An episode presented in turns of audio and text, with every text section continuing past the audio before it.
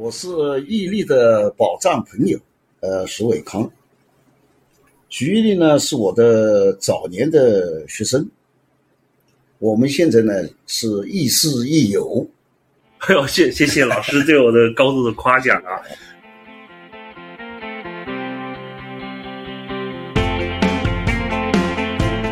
欢迎收听毅力和他的宝藏朋友，这里有人生故事，有职场内幕，有吐槽笑料，核心就是看破说破，一语道破。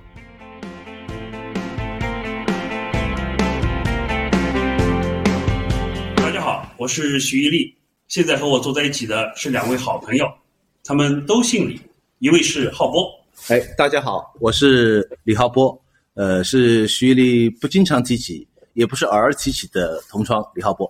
另一位是子良，大家好，我是李子良，我是跟徐丽没有同班过的六年同学。我们三个人都是本期嘉宾石伟康老师的学生。关于这位老师，我们有很多话要说，要不子良你先来吧。哎呀，石老师这个对我的人生还是有蛮大的影响的。呃，高中的时候他是我的语文老师，我觉得他就讲的特别好。然后在分班的时候呢，我我成绩还可以的。呃，当时有一个学霸班的这个朱老师啊，就要想把我弄过去，那我是坚决不同意的。我就跟石老师说：“石老师，我还是想到你的班级里来。”石老师说：“那好的呀。”等到分班的时候，我去他班里上学的时候呢，我还是有点怨气的，因为石老师上了没多久，他就去忙他的事业去了。然后过了十几二十年嘛，跟石老师又在一个茶话会班级里茶会重新聚会的时候，我又觉得回到了从前的感觉。我觉得石老师又做回了自己。浩波呢？读高中的时候呢，那我就不是李子良同学，呃，学霸型的这个一个特点。但是呢，石老师始终在我的心目当中呢，我非常认可的。学生对于班主任来说，呃，多少会产生一点惧怕的感觉或者疏远的感觉。但是石老师呢，也有可能是他的年龄和我们差距不是特别大，呃，他也显得特别的这个亲切有活力。呃，在我的心目当中呢，呃，不光是老师，可以说是亦师亦友。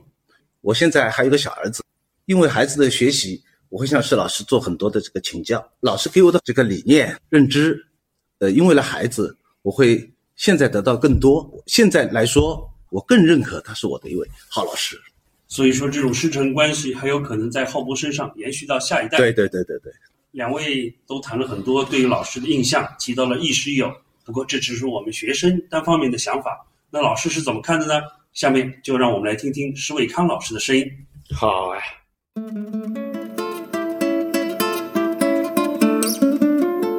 今天非常高兴有机会能跟石老师坐下来好好的交流。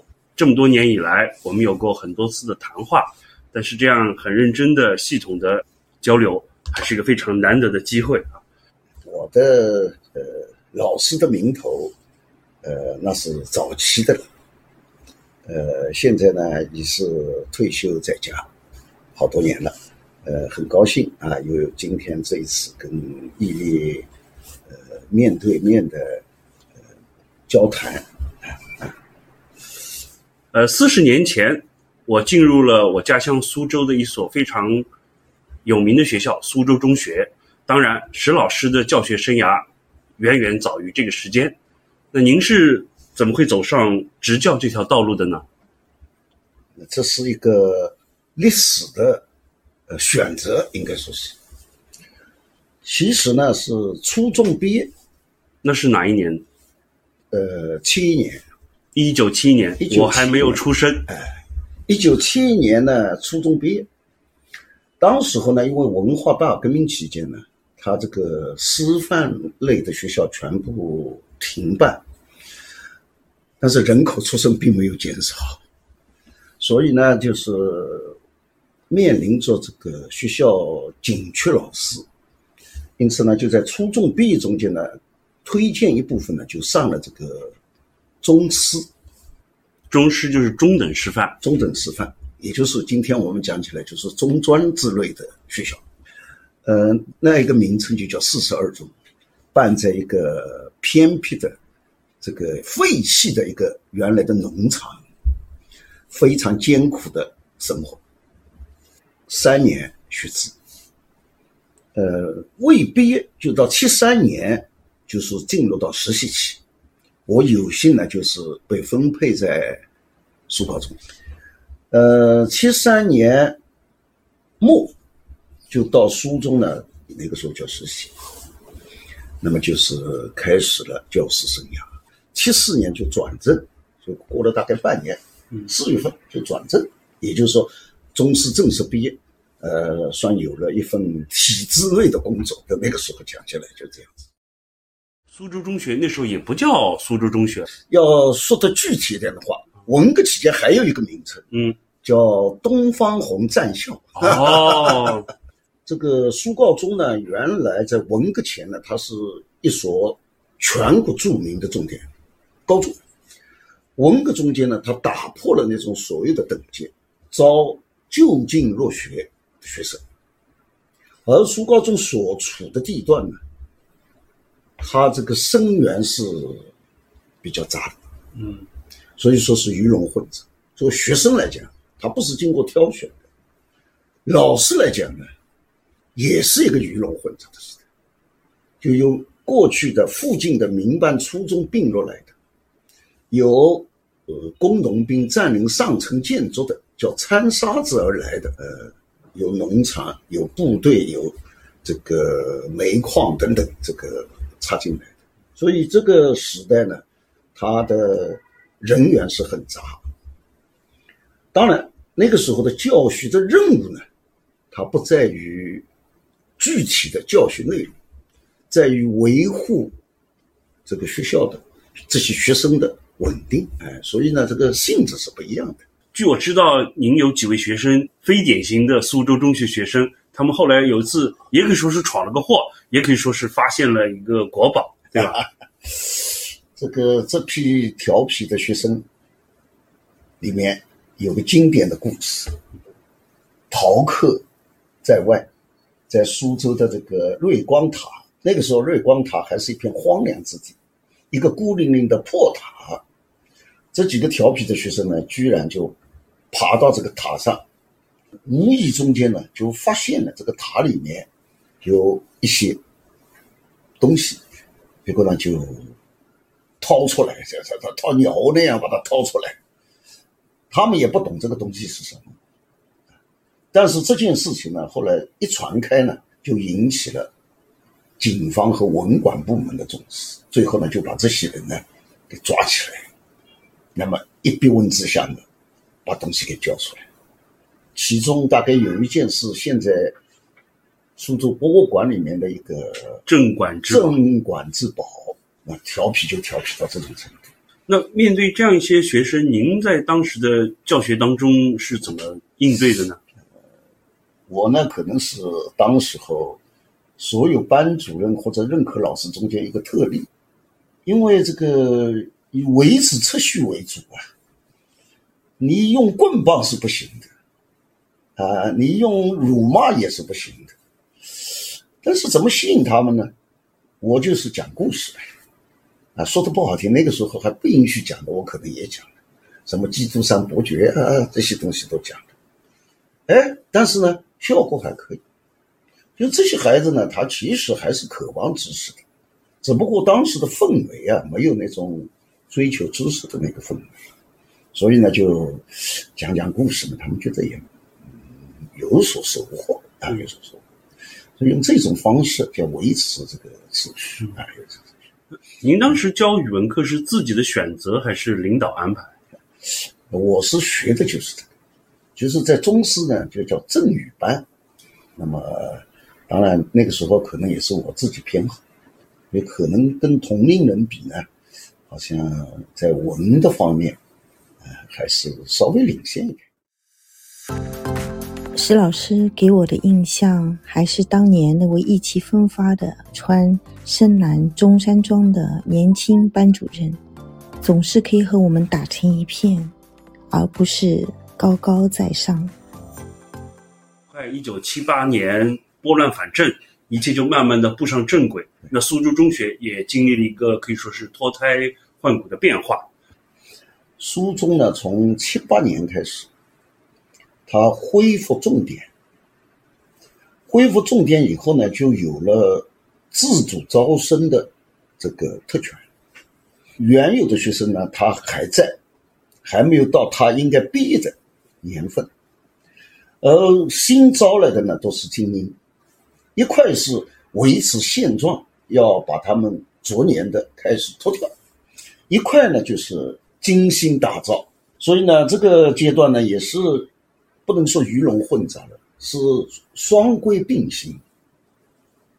同样，师资也是这样，他需要有一部分就是可能是认为比较优秀的老师去专门培养这些学生，尖子学生，尖子学生。但是也有一些呢，就是要去维护这个原有的老学生、地段生。嗯，这个过渡期呢，这个也很复杂，啊，非常复杂。这边的有的学生呢，呃，打闹的非常厉害。嗯，记得当时还有一个叫加强班，一百零八将，跟水浒似的，是那个是各个班，就是普通班里面抽出来的。尖子调皮生，反叛精神最强的，哎，就是叫派了一个，也是老师中间的奇葩，就是非常诙谐幽默的一个西山煤矿来的曹仲铁老师，呃，一字一啊，哎，一读功多。他这个带这个加强班呢，也带的有声有色，在书中的道山亭上。一个大教室，啊，就是。另外一面呢，当然就是精英式的教育。那么这个阶段呢，也是由普通的学校逐渐的恢复到重点中学。这个一九七八年嘛，大家知道有个有个科技大会，啊，这个教育界迎来了一个春天，所以学校知识分子的地位大大提高。那么重点中学的恢复呢，又给这个。书中呢，就是带来了重生，所以这个时候呢，就开始了一场就是教师的引进和淘汰，那是比较残酷的。当然，它也是需要一个过渡的时间，不是一下子就能完成的。呃，教育局交给人事局有一份要淘汰的调换岗位的名单。换句话说。其实内卷并不是二十一世纪才有现象，在您那个时代，在那个师资队伍当中已经在内卷了，学生在内卷，老师也在内卷。那个时候就是有相当一部分资历不够、学历不够啊，这些老师呢，这个确实有点人心惶惶。就是说，今天在，明天不知在不在。有的是主动的，他自己知道不是个教师，他主动的去寻找了。机关啊，或者什么，但是大部分还是很被动的，就是突然通知你啊，这个有点这个被人超出去的感觉，总归是心情不是很愉快的。这个淘汰过程当中有没有什么选拔或者筛选的机制吗？应该说是有的，不是说没有。嗯，当事人不知道，学校是可能有意识的。从我们回过头来想的话，大概就在七八年，还不是七九年的时候，呃，有一天通知文科的老师到化学实验室，理科的老师到物理实验室。当然，他有个年龄，大概在四十岁以下。去干什么呢？没说。结果进去以后呢，就是一张卷子，一张卷子发下来你就做。那么我我们后来明白，有点明白，只能说，可能这一次考试了，他就决定了这一个人是不是要进入到要送到人事局进行调配的这个名单上去的，他也不公布考试情况。一九七八年进入小学，当时教学秩序完全正常了，正常我们念的是一个正常的小学。到一九八三年，我们。考中学的时候，中学也就全部正常了。就像你说的，那时候历史原因留在里边的学生都慢慢已经毕业离校了，都是尖子生在苏州中学。所以，我们一九八三年进校的人就是遇到一个非常好的一个教学环境啊。那是完全不一样的。我呢也有幸在这个淘汰的过程中间是幸存的，啊，正好有一个机会呢，就叫江苏教育学院他恢复，我呢没有轮到第一批，第二批呢是选拔性考试，八一年，嗯，在未被淘汰之前，有幸去读了本科，回来，那么赶上了这个教育的这个春天，就是。八十年代开始呢，这个教育整个就应该说是恢复正常。我也不再有自卑心理了。那个时候自己也是本科生，所以八十年代先是初中。一九八三年我们进初中，刚回来，等到这一届初中嘛，就我们升上你们升上高中，我也是上高中了。所以在你们其实是我正规的高中的。第一次，应该是啥样子？确实把人家放一样的概述呃方式，带了像个种就是那种改个不是个理教，那个词跟传统老师确实不太一样。是比较欢喜啥来是啥，考生活就是那个时候还是蛮嗨，但是现在来是啊，能力也是强，但是但就是不喜欢，所以语文就没有以前好。我所以讲一门课来四个分样，对我课个学习的兴趣和成绩影响也是比较大的。我们上过你的语文课，都知道你的语文课跟别人也不太一样。你也是做了很多的努力和创造性的工作。八十年代的这个中期，这个教育呢，就是要要讲改革，叫教改啊。那么语文教学呢，它这个教改呢。内容、方法、手段，啊，总体上呢就是要创新。我呢在初中的时候呢，就是参加了这个市里面的叫初中教改协作组。那么后来我到高中呢，很自然就就成了高中教改协作组的一员。也就是说，在苏州市这个教改语文教改方面呢，还算是一个比较领先的一个人。那么自己怎么在教学中间更多的一点创新？呃，也有所思考。呃，方法上是不是可以多一点学生的参与？就是一味的老师在讲台上讲，他并不一定有啊十分明显的效果。所以，像参与学生参与，这个是我一一直一直想的东西。那么事实上，我们也搞过，比如说像作文的自批，啊，自批以后来讲评，同学上台讲评，啊，最后老师再来总的讲评，一堂课效果很不错，啊，我们还搞了什么班报，对，啊，我们还搞了什么日杂，啊，很多优秀的文章都是从这些里面产生的。而命题作文反而倒是对。出不了优秀的作文。那时候每个教室、每个班级都要出黑板报，有些班级的黑板报就是按照官方布置的就去抄一抄。我们的黑板报其实都是同学很认真的啊，我记得是四个小组轮流出嘛，但每个小组都会有很多人在认真的想、认真的写，而且写的很多东西，说实在跟当时领导要求也不太一样。因为我们当时要求不能抄。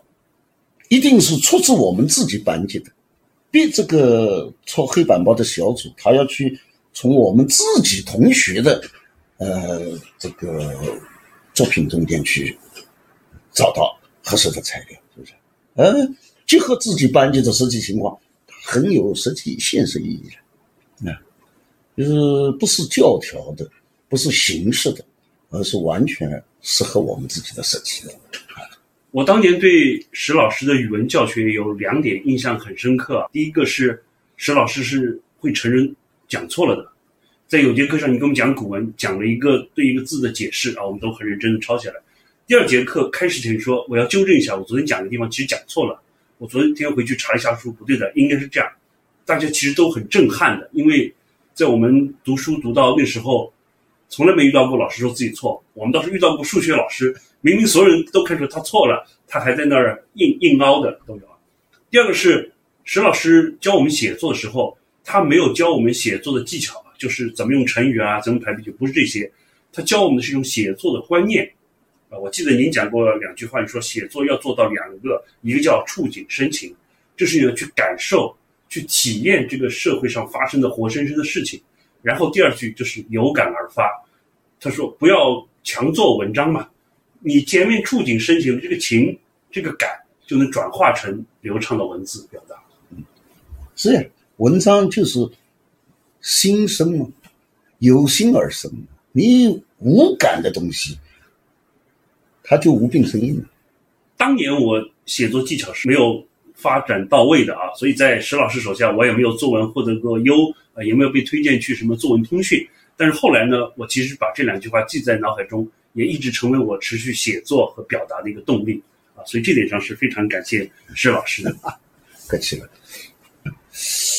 还有我们搞了课前的什么，是先是给你题目的，呃，一分钟演讲。然后是，呃，当场抓阄这个演讲是不是？不知道不能准备的是不是？这个一个呢是锻炼我们的表达，一个是打破我们的那种羞涩，这个胆怯，这个是不是？看来还是有一定效果的。中国有句俗语叫“三岁看老”嘛，嗯，也就是一个人在年幼或者年少时期的很多行为特点，就决定了他后来人生的一个性格发展。我记得我们当中有位同学，他在演讲以后写了一篇小的文章啊，也发在我们那时候班报上。呃，我们甚至觉得这个当中把“演讲”这两个字去掉，换成任何一个主题词，都是一篇很好的公文写作。果然，这位同学现在也是我们当地的一位父母官了。其实这些呢，就是说他一种创新。嗯，好在我那个时候也年轻，三十多岁嘛也无所谓，啊。这个是了就是了。那篇文章是我的一个真实的感受，所以我就又把它写在了周记本上。石老师在课堂上朗读了这篇作文，我肯定不是那个文采飞扬的学生。石老师也许早就忘了这件事情，但是对于少年时期被看到的我来说，是永记在心的。我记得你还办过一个做家务的比赛，这个带班级了，他班级要有一个凝聚力。这个凝聚力靠什么呢？就是要靠不断的进行各种活动。而在当时的这个形势下面呢，好像读书还是比较重要的，因为恢复重点以后，那我们跟生活的这个。怎么结合起来？嗯，也是我思考的一个问题。后来就突发奇想，说我们来搞一个家务劳动的竞赛。于是呢，跟隔壁的一个班级，啊，班主任达成了一致，这个选了十个项目，啊，什么钉纽口啊，嗯，当然那时候还不烧煤气，我们还有生炉子，嗯，杀鱼，做衣架，呃，缝被子等等等等。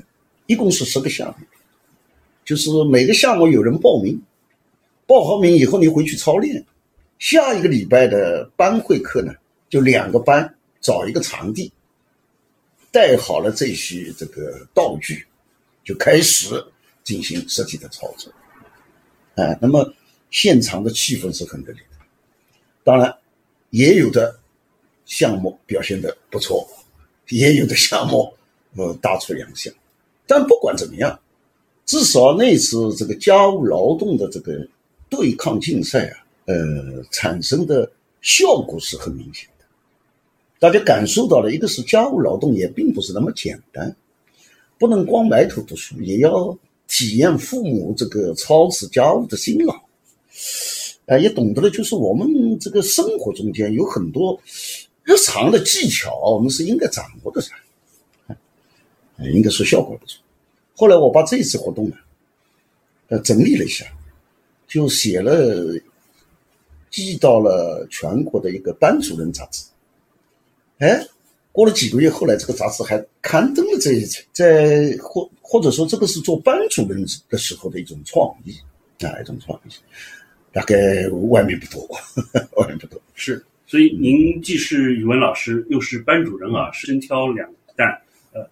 当年我在您的高中班级是七班啊，我们七班其实在整个年级七个班级里边是有点特色的，有点不一样的。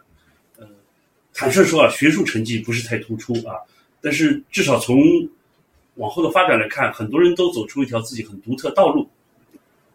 这些学生呢，呃，一个是当时的参与度都很大。性格各异，啊，呃，有的桀骜不驯，有的是呃比较散漫，呃，但是呢，呃，有一点就是年轻人实际上他是都有颗火热之心，只不过表现形式不一样而已，呃，多想表现自己。出来以后，这些学生呢，呃，应该说是精彩纷呈，啊，有的去做个体老板，有的做了政府官员，啊，有的做了教授学者，啊，这个各种各样都有，大概跟这个班级当时候的氛围有关，没有严格的去压制每一个人的个性，啊，能够把他的个性，呃，绽放出来。比如说你一列，你自己也清楚，当时候在班上也也是一个呃出类拔萃的，这个出类拔萃要加个引号的，加个引号，加个引号，是不是？我们当时还搞了一个呃，应该是说就是下个礼拜的班会，我们来搞一个反其道而行之的活动，叫平差。当然，这个话今天说来是我老师的一个心病，就是做了一件。严重伤害个人自尊的一件事情，当然好在我们这个班级呢，呃，整体氛围呢是能够接受各种新的东西的，于是呢就试了一下。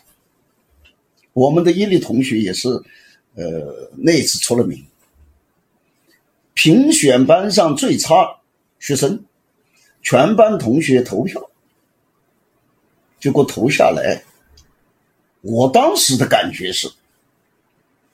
进场的时候，几个所谓调皮的还自嘲：“这一次肯定是我，这一次肯定是我。”但是当全班的唱票开始的时候，呃，很显然，那些自嘲的同学慢慢的也低下了头，就是感受到了一种压力。然后最后虽然是呃出来了两个。这件事情呢，是我做的很不好的一件事情。我一直在教师界想写篇文章，就是向这些同学道歉的。但是现在看来呢，我们的伊犁同学可能是那次受了点什么刺激，反而更更更上一层楼了噻。同一件事情对一个人可能有很多种影响啊。我恰是要被这件事情激励，说哎，大家都记得我，但是。可能并不是我希望大家记得我的方式，所以呢，这也变成我后来一个努力的一个方向目标。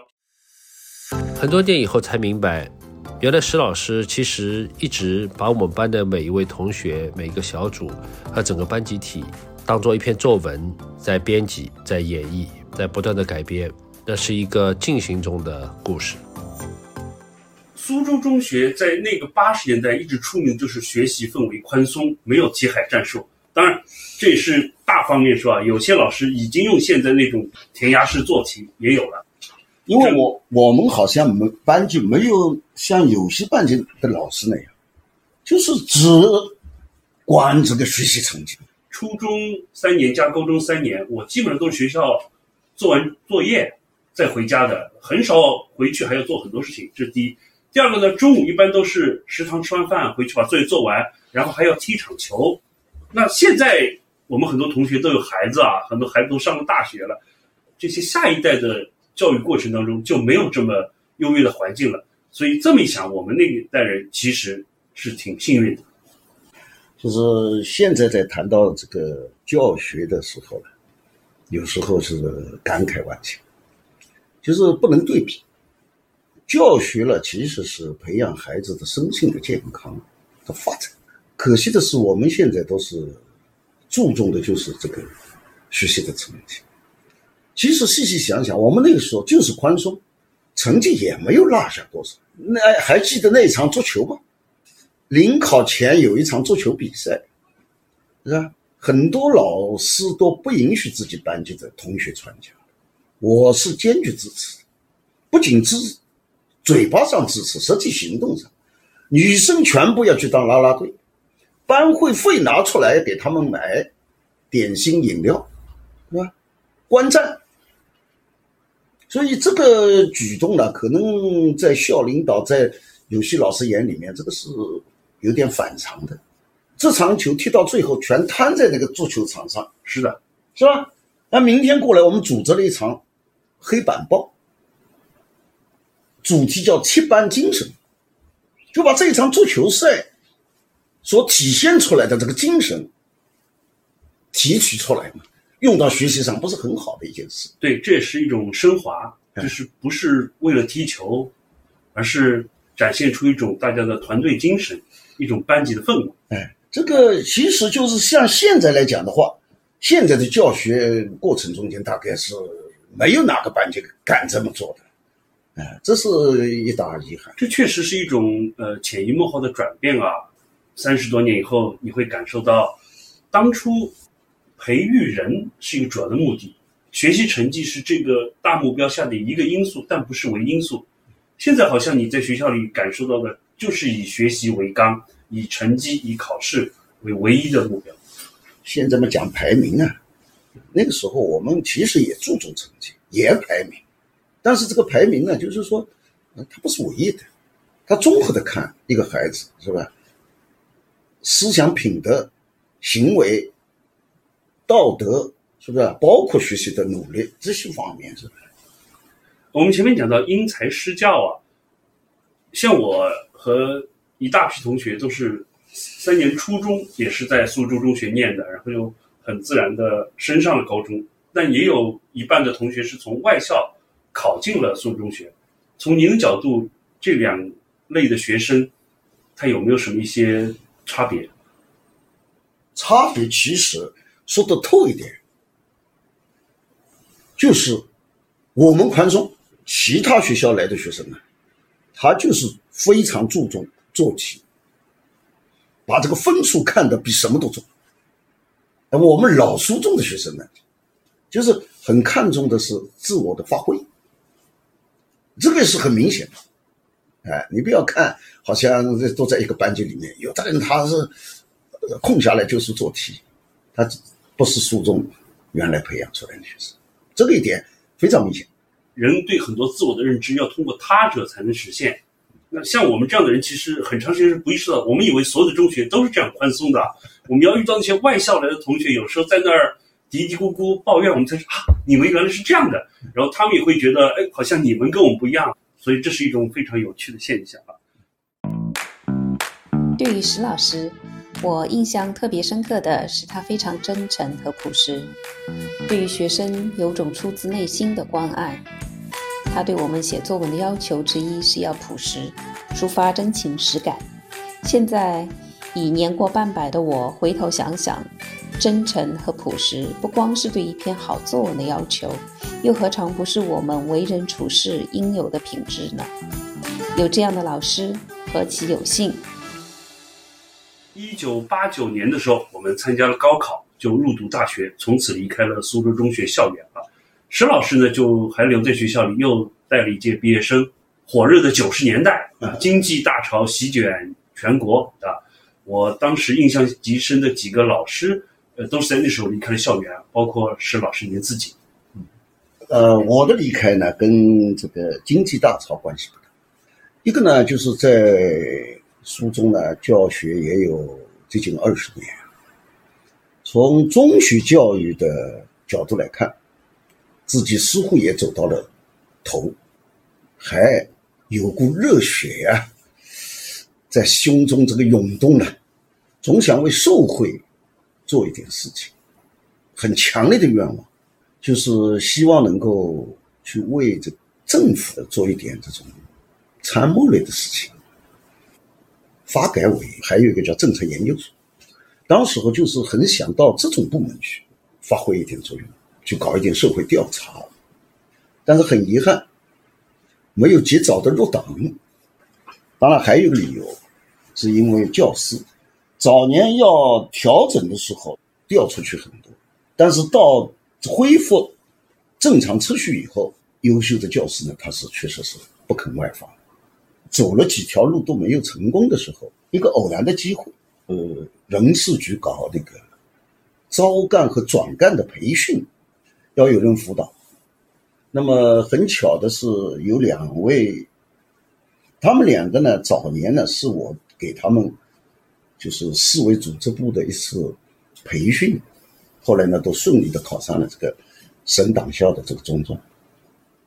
突然想到，就是我曾经给他们上过的课，于是呢就到书中来找我，那么我就答应了，效果还不错，于是呢就被人事局常聘为辅导老师，这也是发挥您原来的专长嘛？哎，还专门给了聘书。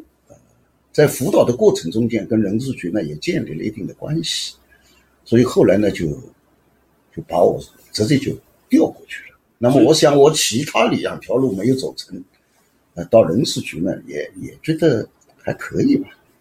这个性质没有变，还是教学，但是部门不同，哎，讲台换了。我当年就记得一位我们的政治老师啊，讲课也非常风趣。您上课讲故事，他也讲故事。呃，那时候苏州发生了一起银行抢劫杀人案，啊，他有好几节政治课，这个马克思主义是什么都不讲，天天给我们讲这个杀人案的最新侦破进展，啊，我们学生从此都非常的喜欢他。是你说的政治老师，叫罗琴，跟我同龄。当我在想办法要离开苏中的时候，他也在积极的想。他有一个同学，当时候就是提拔为射阳县的县长，啊，那么他跟的人呢，后来就调到青海省当省长，当省长时就把他带过去了。那么这个同学这个时候呢，把他引荐给了这个省长，啊，到那边正颜色，就在青海，他，呃，后来就到那个经济吸收办。跟这个经济组织呢关系比较密切，呃，待了几年。回苏州以后呢，他就利用了这个青海的这些关系，后来就搞了那个万宝银万宝银楼。非常印象深刻的是，大学毕业后，我和一个好朋友，也是您的学生啊，李浩波，我们俩人一起去苏州的这个茶院厂观前街那带玩然后后来就发现了万宝银楼，然后在台阶上有一个很像老板模样的人。挺着大肚子站在那里，气宇轩昂啊！然后我们仔细看，哎，这不是我们的罗琴老师吗？但是由于他当时这个成功商人的气息已经很明显了，我们也不好意思上去跟他打招呼。有的呢，就是出过草，应该说不是一个，是吧？好多个，好多个。音乐是到国外去了，是王海翔，对，就到了澳大利亚。当年我们还不知道潇洒呀、酷这种词，但是在他身上体现了。非常正确。有一天下雨，我们在校园里都在跑着避雨，然后看到了王海翔老师走过去。我当时就对边上的同学说：“他这个雨披真漂亮啊！”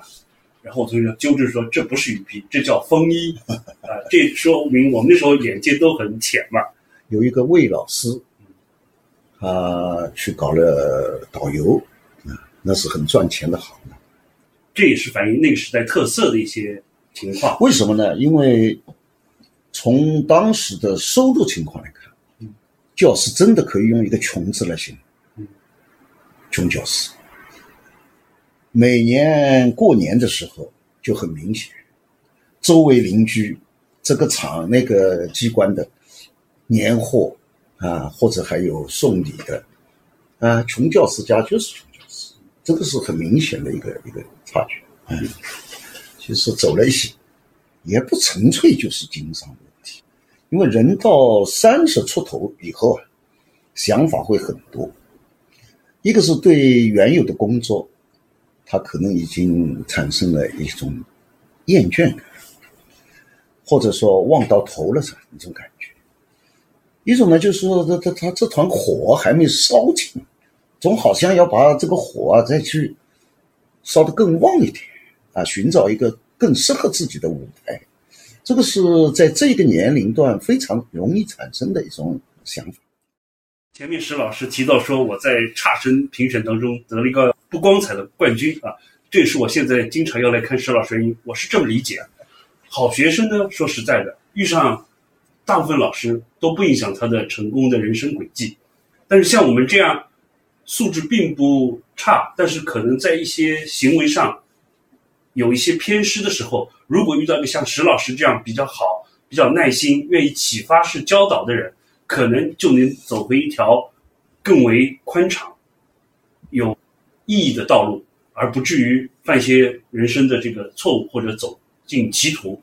所以从这个角度来说，我也是非常感谢石老师这么多年对我的孜孜不倦的教诲。呃，在学校里面所谓非常优秀的学生，即使走向社会以后啊，就未必很优秀，他太顺了。小学。初中、高中、大学一路顺风顺水的走过来，他没有太多的挫折感。稍有不顺，他的承受能力差，所以有时候反而影响了他的发展。而经常遭遇挫折的人呢，平时受到重视，那么他的潜能再发挥出来了，他就是一个优秀的人才。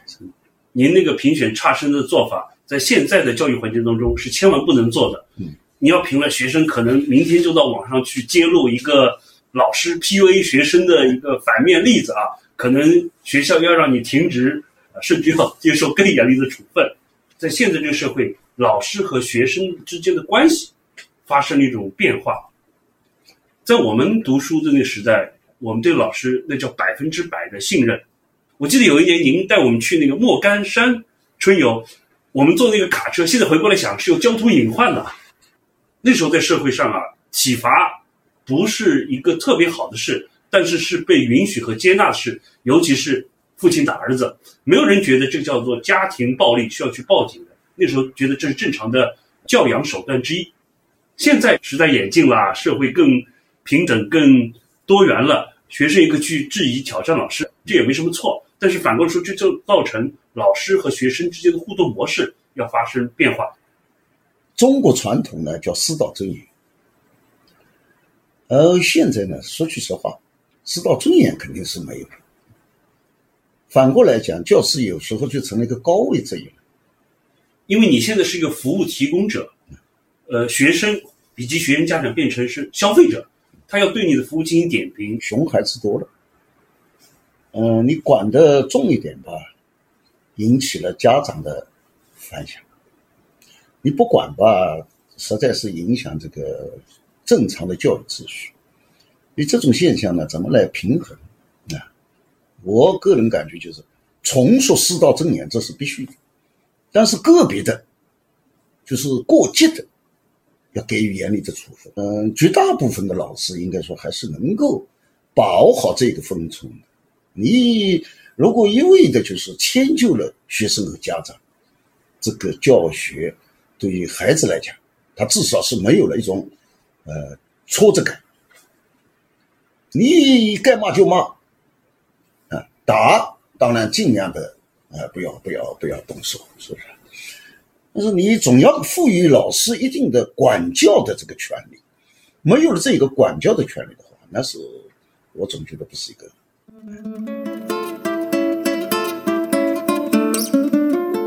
我的个人成长、工作的一些偏好上，追根溯源也是受了石老师的影响。我虽然没有成为一个人民教师啊，但是在我后来的职业生涯中，也有很多培训的经验，包括现在做一些演讲。呃，希望我们师徒两人以后还有更多机会进行这种畅快的、无拘无束的交流。好，感谢您今天做客我的节目。谢谢。伊利和他的宝藏朋友，由我徐伊利剪辑制作，片头播音林峰。感谢本期嘉宾石伟康老师。奉献声音的同学有李浩波、李子良、于一方、英俊、顾韵、顾瑜和江琴。沙老师，好啥子做呢？健健康康。天天星星。谢谢收听。